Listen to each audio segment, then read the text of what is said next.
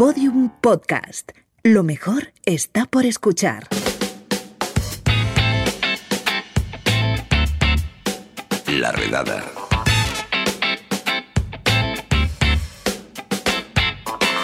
Personajes con historia. Y no necesariamente buena. Buenos días, Víctor Lloret. Buenos días. ¿Qué tal? Mirando atrás veo que casi las últimas redadas, casi todas, han acabado en Oriente. Que mira que ya no podemos viajar por la pandemia, pero al menos aprendemos algo sobre el mundo. Así que hoy también nos llevas a Asia o no. Cuéntame. Ah, pues no, y me lo dices así y me siento un poco mal de, Oh. de haberte decepcionado. A ver, ¿a dónde Esta vez- vamos? Este. Esta vez te quería llevar a hacer una redada en la Europa del Este, bueno, del nordeste creo, eh, porque empezaríamos en Escandinavia. En Escandinavia. Bueno, yo preferiría un viajecito por Vietnam, pero bueno, en Escandinavia tampoco le vamos a hacer ascos. ¿Y No a le quién- haremos un feo. y- No, no le vamos a hacer un feo. ¿Y de quién nos hablas? ¿De algún rey loco danés o algo así? Ah, no, esta vez vamos a variar también en eso. Voy a, vamos a hablar de un científico. Diría que es la primera, ¿no? La primera vez que traes Sí. un científico a Sí, este podcast. Sí, ah, ah, es, nuestro, es nuestro debutante en este frente. Ah, normalmente ya se sabe que los científicos mm, son más aburridos que un bocadillo de tofu, pero nuestro protagonista de hoy es una excepción, como verás, o espero que verás. Ah, vamos a hablar de Tijo Brahe. No sé si lo pronuncio bien, ¿eh?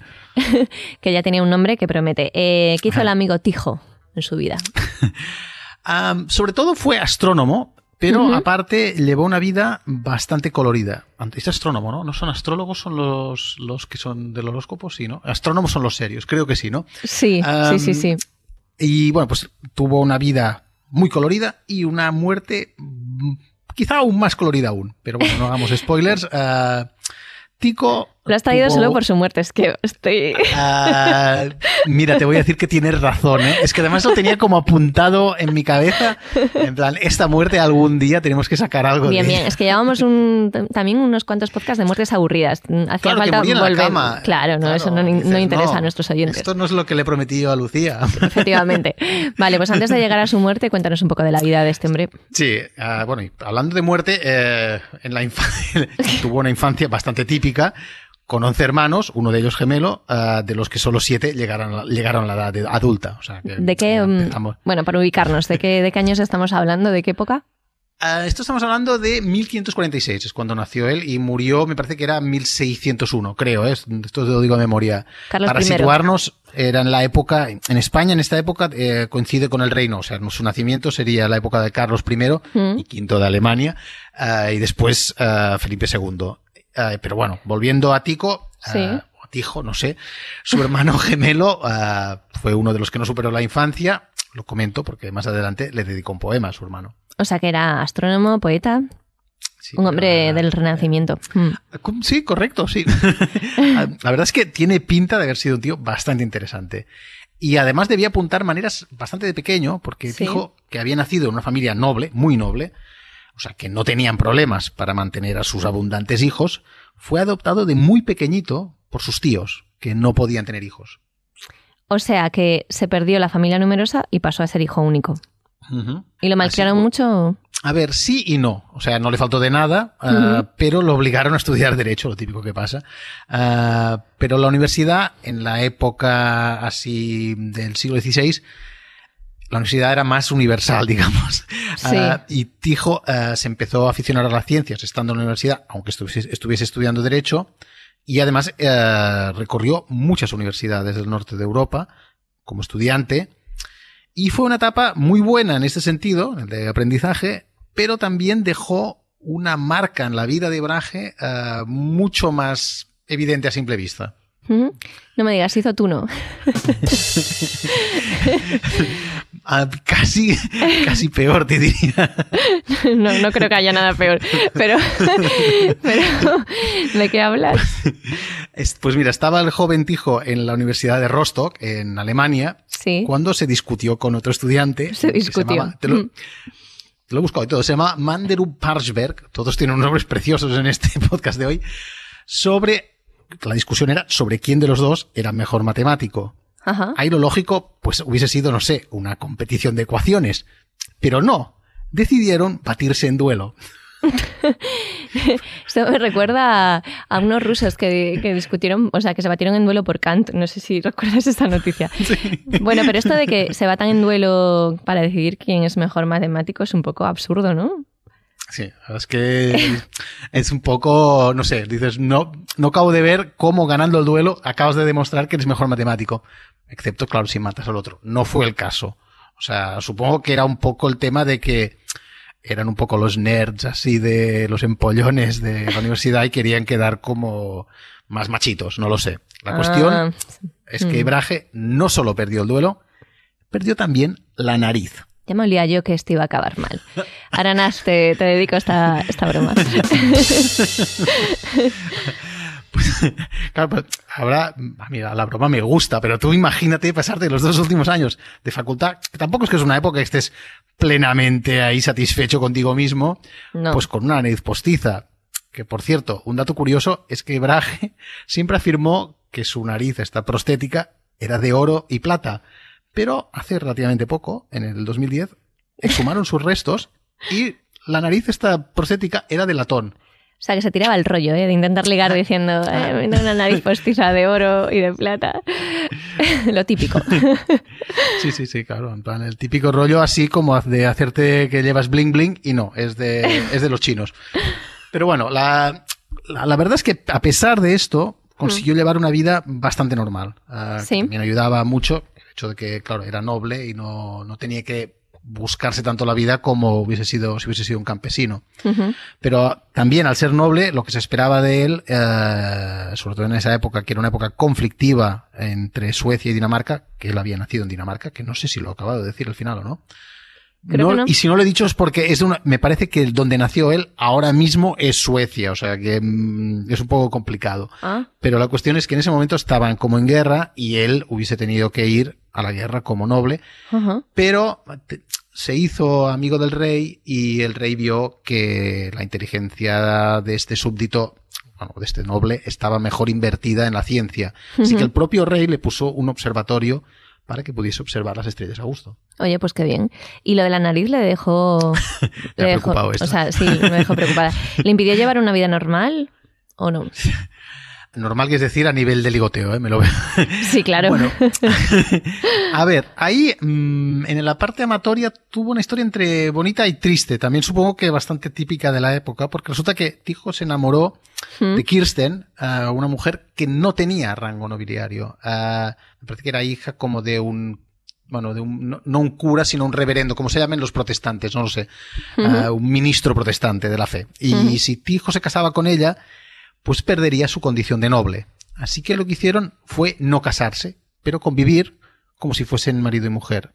Y en esta época esto se llamaba matrimonio morganático, que ¿Ah, tenía un cierto estatus legal, pero no estaba sancionado ante la iglesia y sus hijos no podían heredar ni su estatus, ni su apellido, ni, las posesiones. Aún así, tuvieron ocho, hijos y sobrevivieron seis, que es un ratio bastante bueno.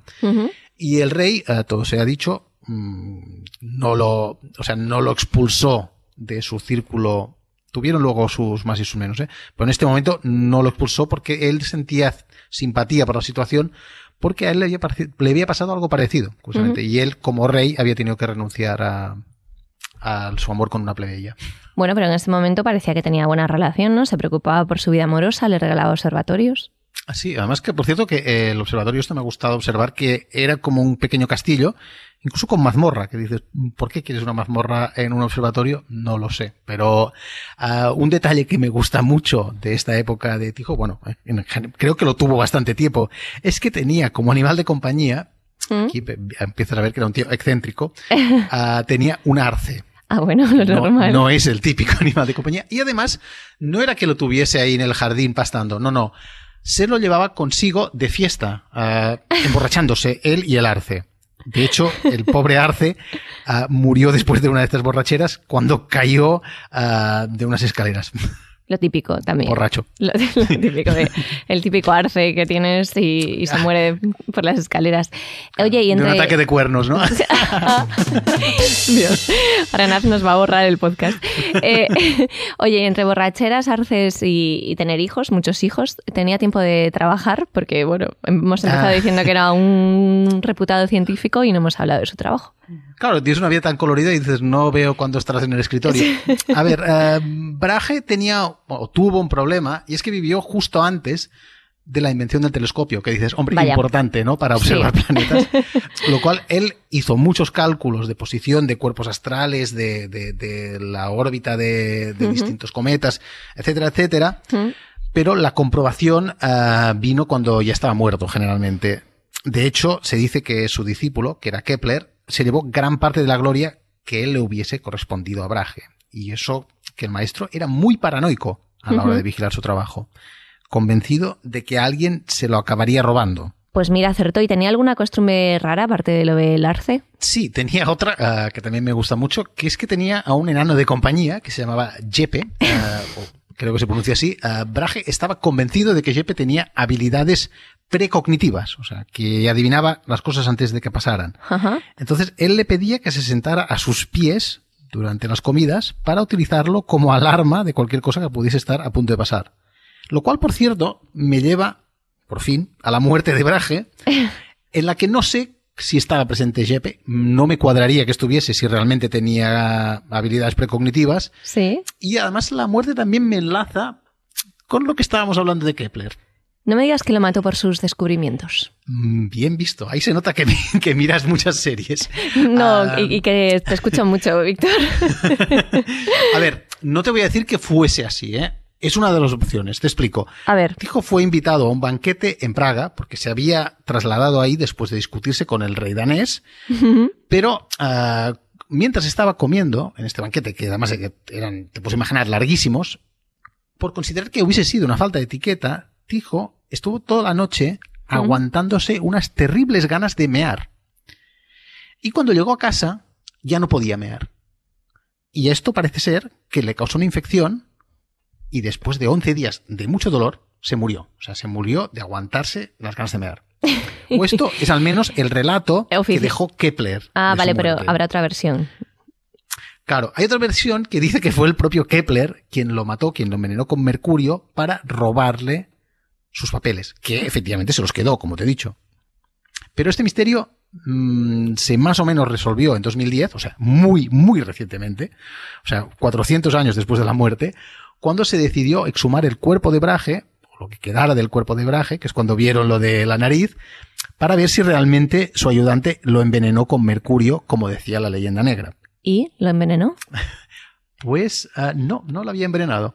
Pero fíjate, si había llegado lejos la historia, antes de que la desmintiesen ya por- para siempre hace 10 años, 11 años, es que eh, había circulado tanto por Europa que había un rumor que decía que Shakespeare se había inspirado en Brahe para escribir Hamlet, que recordarás que era también, ah, si estaba ambientada en Dinamarca. Ah, pues sí, es cierto. Bueno, no me extraña, era una historia de narices. Creo que ya hemos llegado al cupo, ¿eh? Hoy, hoy ha sido demasiado, la verdad. Pues nada, una- la verdad es que la historia tiene de todo, ¿eh? Me ha gustado Sí, sí, mucho. sí, Sí sí, sí, sí. Y la muerte que estaba yo esperando. Muy bien. Exacto. Muertes como estas no te voy a encontrar muchas, ¿eh? Pues Víctor Lloret, muchísimas gracias. A ti, Lucía. Un beso, chao. Un beso, chao. Bueno, pues hasta aquí el podcast de hoy, pero antes de marcharnos, perdón, me toca a mí salir aquí a pedir disculpas, bueno, primero por los presuntos supuestos chistes que hacen Víctor y Lucía. ¿Sabéis qué pasa? Que cuando les pongo la merienda, si en el sándwich de nocilla les meto payasetes, pues claro, luego ocurre lo que ocurre. Pero también quiero pedir perdón porque cada vez que han dicho arce, querían decir alce. Pero bueno, no tenéis que disculpar, somos urbanitas, ¿vale? Los podcasters somos urbanitas, somos gente de, asfalto. No somos gente que salgamos, venga, campo, ¡hala, mira, un, un rumiante! No, no distinguimos, son bichos peludos con cuernos y a veces pues se nos va y ya en vez de bicho peludo con astas, pues eh, de repente decimos, lo confundimos con un árbol, que es lo que nos ha pasado. ¿vale? Pero que más grave es lo de los chistes. Eso es así. Eso lo, lo- lo sé yo, lo sabéis vosotros, lo saben ellos y lo sabe Vladimir Putin. Gravísimo. En fin, un saludo de Lucía Taboada, Juan López y Juan Aranaz. Adiós. Todos los episodios y contenidos adicionales en laredada.com. Síguenos en Twitter arroba redada y facebook.com barra laredada podcast.